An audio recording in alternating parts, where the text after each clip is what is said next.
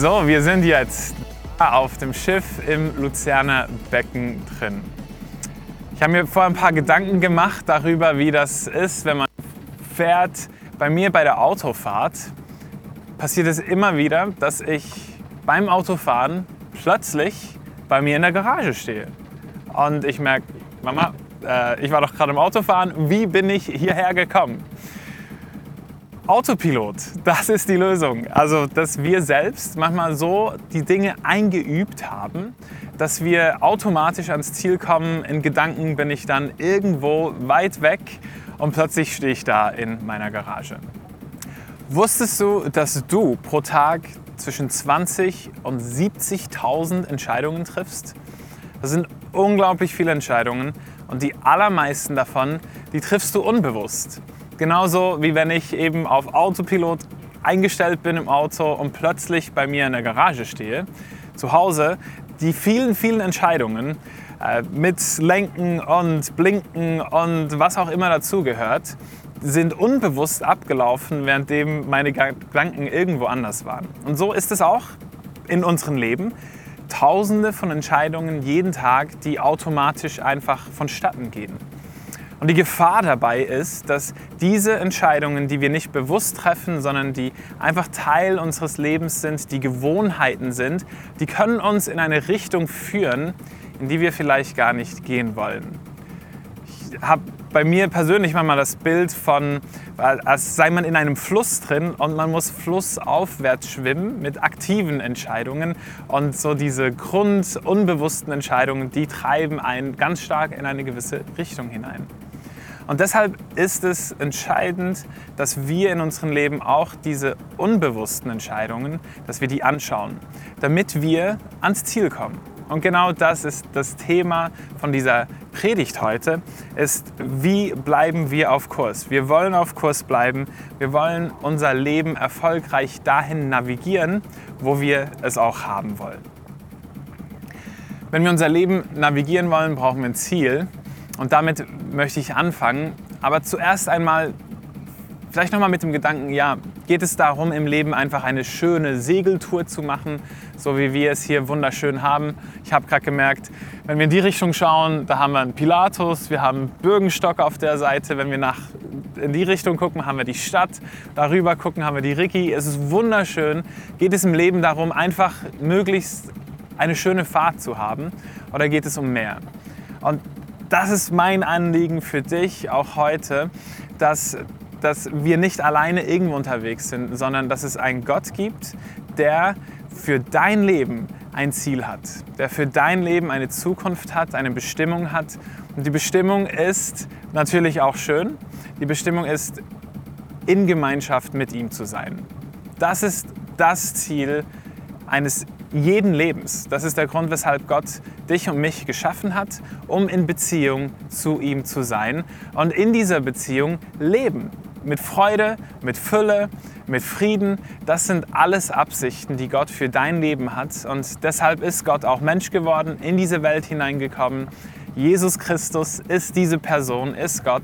Und er gibt uns die Möglichkeit, dass wir unsere Leben in dieser Freiheit und in dieser Bestimmung hinein navigieren können und so nicht einfach nur die paar Jahre hier schön verbringen können, sondern danach auch eine Ewigkeit.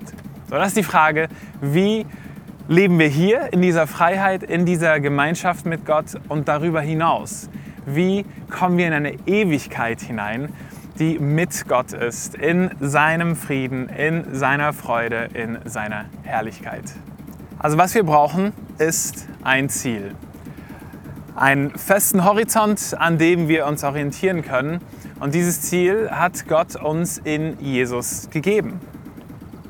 Dann braucht man eine Route. So, Achtung, äh, ich komme mal ein bisschen näher. Braucht man eine Route? Wo und wie will ich mich dadurch navigieren? Ein Segler plant die Route im Voraus. Also wir sind jetzt hier da rausgefahren aus dem Hafen. Das war ein bisschen tricky. Und dann muss man wissen, ja, wo gehen wir jetzt durch? Gehen wir links, gehen wir rechts, in welches Becken gehen wir jetzt hinein? Und jetzt tuckern wir hier gemütlich einmal auf die Stadt zu. Und so ist es dann auch in unserem Leben. Diese Entscheidungen, die wir treffen, in welche Richtung soll es gehen, das ist davon abhängig, wo das Ziel ist und was für Stationen wir unterwegs auch machen wollen. Jesus bringt so ein Bild einmal, als es darum geht, dass die Jünger, die mit ihm unterwegs sind, fragen, ja, lohnt es sich überhaupt so dir nachzufolgen? Lohnt es sich, dass Jesus du mein Ziel bist? Und dann sagt er ihnen folgendes in Lukas 14 ab Vers 27. Angenommen, jemand von euch möchte ein Haus bauen. Setzt er sich da nicht zuerst hin und überschlägt die Kosten? Er muss doch wissen, ob seine Mittel reichen, um das Vorhaben auszuführen. Sonst kann er, nachdem er das Fundament gelegt hat, den Bau vielleicht nicht vollenden. Und alle, die das sehen, werden ihn verspotten und sagen, seht euch das an. Dieser Mensch hat angefangen zu bauen und war nicht imstande, es zu Ende zu führen. Ich finde das super, dass Jesus uns herausfordert, sich das echt zu überlegen dass man sich vorher hinsetzt, so wie auf einem Segelboot, dass man vorher guckt, welche Route, kann ich das, stimmen die Bedingungen, ist das möglich, bin ich bereit, auch diesen Preis zu bezahlen oder nicht. Und ich glaube auch, dass wenn man einmal diesen Weg, wenn man Ja gesagt hat dazu, dass es immer wieder Momente gibt im Leben, wo man diese Kosten überschlagen soll und sich neu entscheiden muss, bin ich bereit, diesen Weg zu gehen sonst landet man dann irgendwo. Also, es braucht ein Ziel, es braucht äh, die Planung und es braucht noch eine Sache hier beim Ziel. Ich glaube, es braucht Flexibilität bei Kursänderungen. Äh, vorhin kam hier uns ein Riesenschiff entgegen und wir haben unseren Plan, wir haben unser Ziel, aber das Schiff war jetzt nicht im Plan integriert. Also machen wir einen Bogen darum. Es braucht eine gewisse Flexibilität, wenn wir in unserem Leben auch mit Jesus unterwegs sind, wenn Dinge plötzlich kommen, mit denen wir nicht gerechnet haben. Wie gehen wir dann damit um? In Sprüchen heißt es, viele Pläne hat ein Mann im Herzen, aber der Ratschluss des Herrn, der wird bestehen. Oder in Psalm 37 steht, der Herr aber, er lenkt die Schritte des Menschen.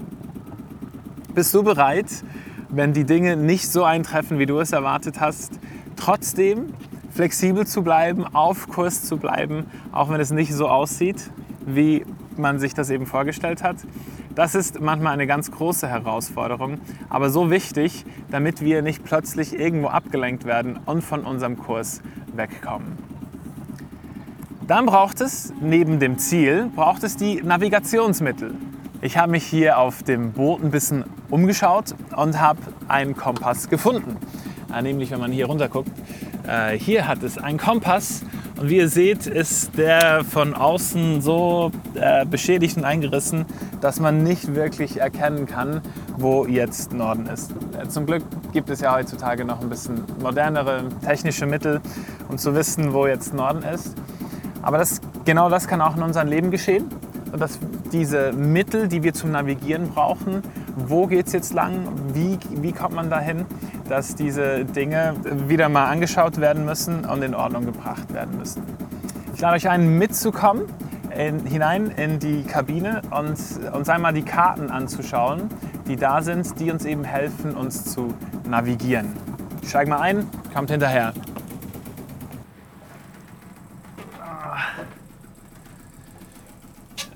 So, die Navigationsmittel, die haben wir hier vor uns liegen. Da gibt es unterschiedliche Dinge. Eine ganz wichtige Sache ist die Karte, selbstverständlich. Hier haben wir eine Karte vom Luzerner Seebecken. Der, der Besitzer des Bootes hat uns extra eingezeichnet, wo die untiefen Stellen sind, dass wir da nicht reinfahren. Dann eben Kompass, äh, und hier haben wir sogar noch, das ist äh, jetzt nicht hier für uns in Luzern, aber eine Hochseekarte. Und da sind ganz unterschiedliche Dinge drauf, wie Leuchttürme und solche Geschichten. Wenn wir mal aufklappen, äh, uns dann angucken.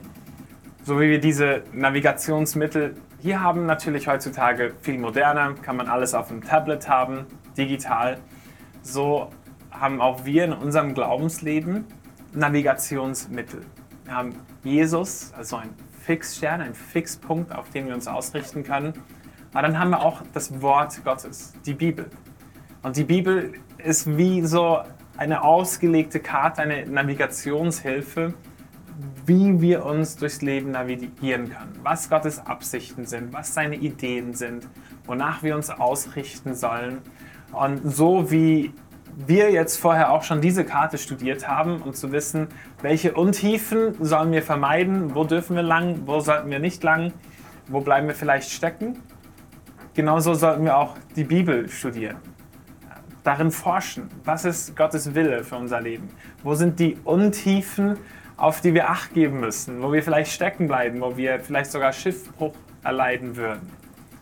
Und so ist das Studieren des Wortes ganz, ganz wichtig, auch für die Entscheidungen, die wir dann treffen. Es hilft uns zu navigieren, zu sagen, entscheide ich mich jetzt äh, für diese Beziehung, entscheide mich, mich jetzt für sogar vielleicht diese Stelle, diesen Job, entscheide ich mich für so viele grundlegende Dinge, die Gott uns in seinem Wort eine Karte gegeben hat, die uns hilft, durch unser Leben hindurch zu navigieren.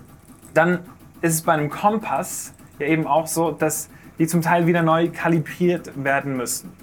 Und so sind auch unsere eigenen Gedanken, unsere Ausrichtung, die wir haben, müssen immer wieder neu kalibriert werden.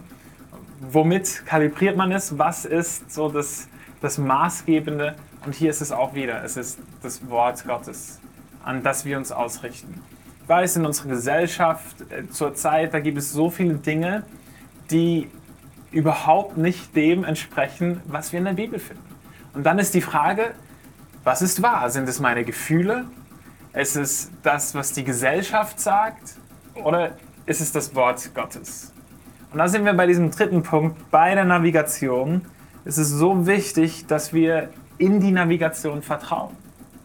Gerade bei Zeiten, wenn, wenn es dunkel ist, vielleicht nachts, wenn es neblig ist, wenn man keinen Horizont sieht, wenn man keine Ahnung hat, wo es jetzt durchgeht, wenn die Welt tonnenweise Dinge sagt, wo geht es jetzt lang, dann müssen wir der Navigation vertrauen.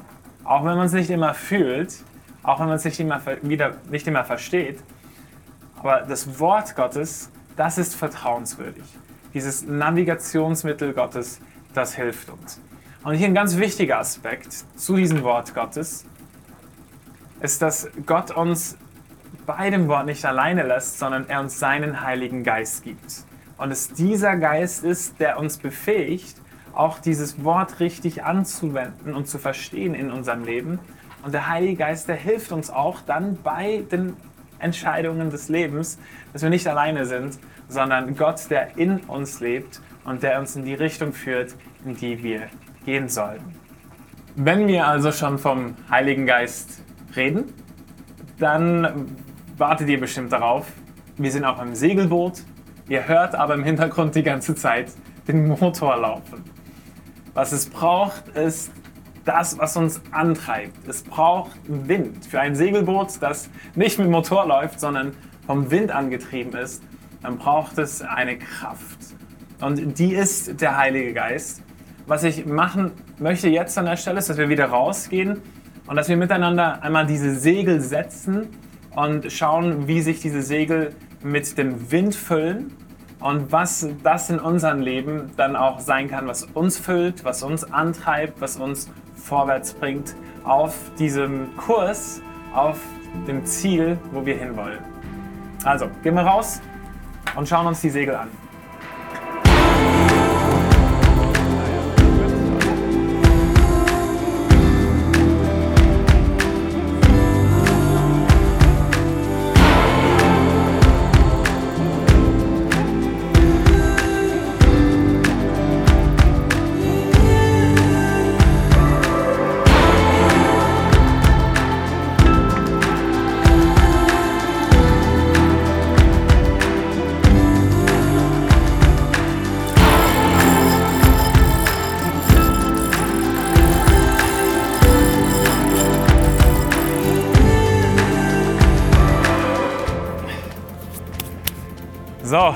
Jetzt machen wir Motor aus und genießen Ruhe und Wind.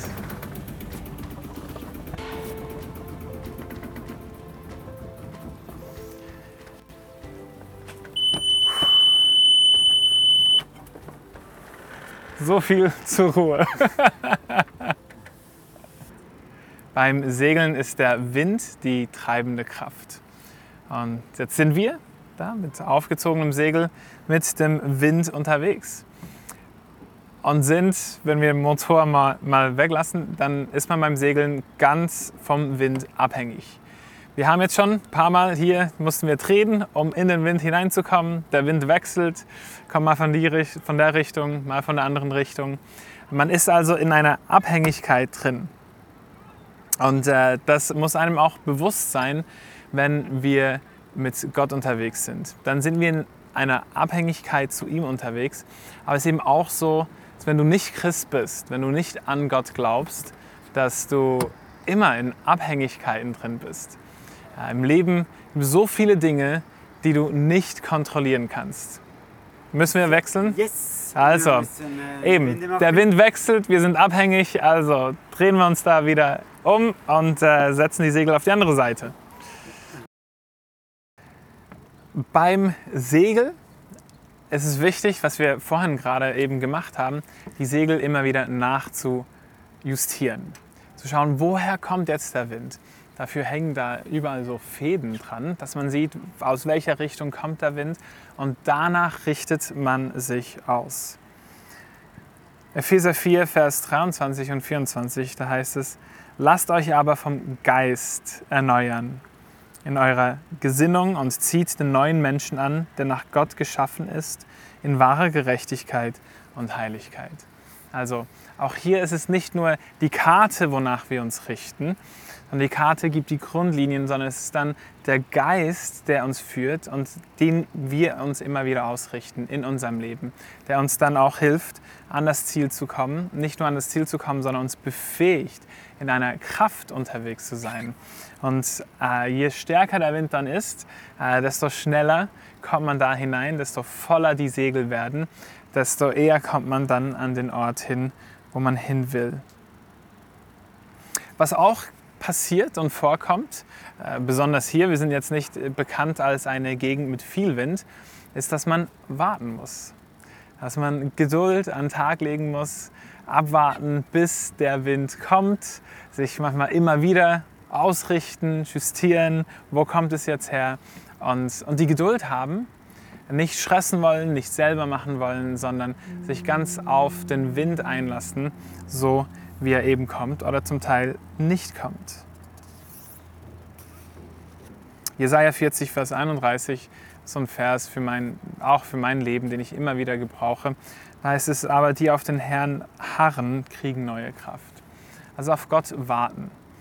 Ich bin der Typ, der vorwärts geht, der immer was tun will, der äh, Visionen, Pläne, Ideen hat, Vorstellungen, was Gott noch tun könnte, was er noch bewirken soll in meinem Leben, Leben meiner Freunde. Äh, und da braucht es immer wieder die Momente, nee, warte mal, äh, ich bin nicht die Kraft. Äh, ich, ich leite nicht die Geschichte, sondern es ist Gott selbst. Und da bedeutet es warten, auf ihn warten, Geduld haben sich von ihm ausrichten lassen und auf den Moment, wo er kommt mit seinem Reden, wo er kommt, dem er vielleicht im Herzen etwas überführt, dem er uns etwas aufzeigt, in dem Moment dann bereit sein, auf diese Welle, auf, auf diesen Windstoß aufzuspringen und da ausgerichtet zu sein. Es gibt also beim Segeln auf dem See, wie auch in unserem Leben, ganz viele Dinge, auf die wir Acht geben müssen, damit wir ans Ziel kommen. Worauf musst du jetzt ganz besonders Acht geben? Hast du das Ziel? Weißt du, wohin du willst mit deinem Leben? Die Berufung, wozu du geschaffen wurdest für das Leben hier und jetzt, aber auch das Leben nach dem Tod? Wenn das die wichtige Frage ist, das noch nicht klar ist, dann fang, fang mal dort an. Dann sind die Navigationsmittel, die wir uns angeschaut haben. Äh, kennst du die Karte? Kennst du die Bibel? Studierst du sie? Äh, lässt du auch dein Leben daran kalibrieren, was Gott sagt, wie das Leben funktionieren soll, was gut ist, was nicht gut ist? Und dann haben wir den Wind und die Segel. Das ist die Kraft Gottes, die Befähigung und das ist Gnade. Das ist, es ist Gottes Geschenk, dass er uns dazu befähigt, so zu leben, wie er das will. Und das ist eben in dieser Fülle. Es ist, es ist ein schönes, wunderbares Leben, das Gott für uns bereit hat, wenn wir uns seiner Führung, seinem Geist hingeben und uns von ihm befähigen lassen, die Dinge zu tun, wozu wir eigentlich geschaffen sind. Also, das Ziel, weißt du, wohin du unterwegs bist? Die Navigationsmittel, hast du klar den Plan und weißt du, wie man jetzt die Dinge steuert? Und Wind, Segel, lässt du dich leiten und führen in der Kraft des Heiligen Geistes. So, jetzt haben wir noch einmal das Segel gewendet. Ich habe die drei Fragen gestellt, welche Bereiche in deinem Leben jetzt äh, zu einer Anwendung finden dürfen. Und ich möchte so abschließen, dass ich für dich bete. Und nach dem Gebet werden wir noch einmal ein Lied haben, in dem du die Möglichkeit hast, dich nach Gott auszurichten, auch das, was du jetzt gehört hast, zu reflektieren und es in deinem Leben auch wirklich äh, umzusetzen und zu einem Schritt zu bringen.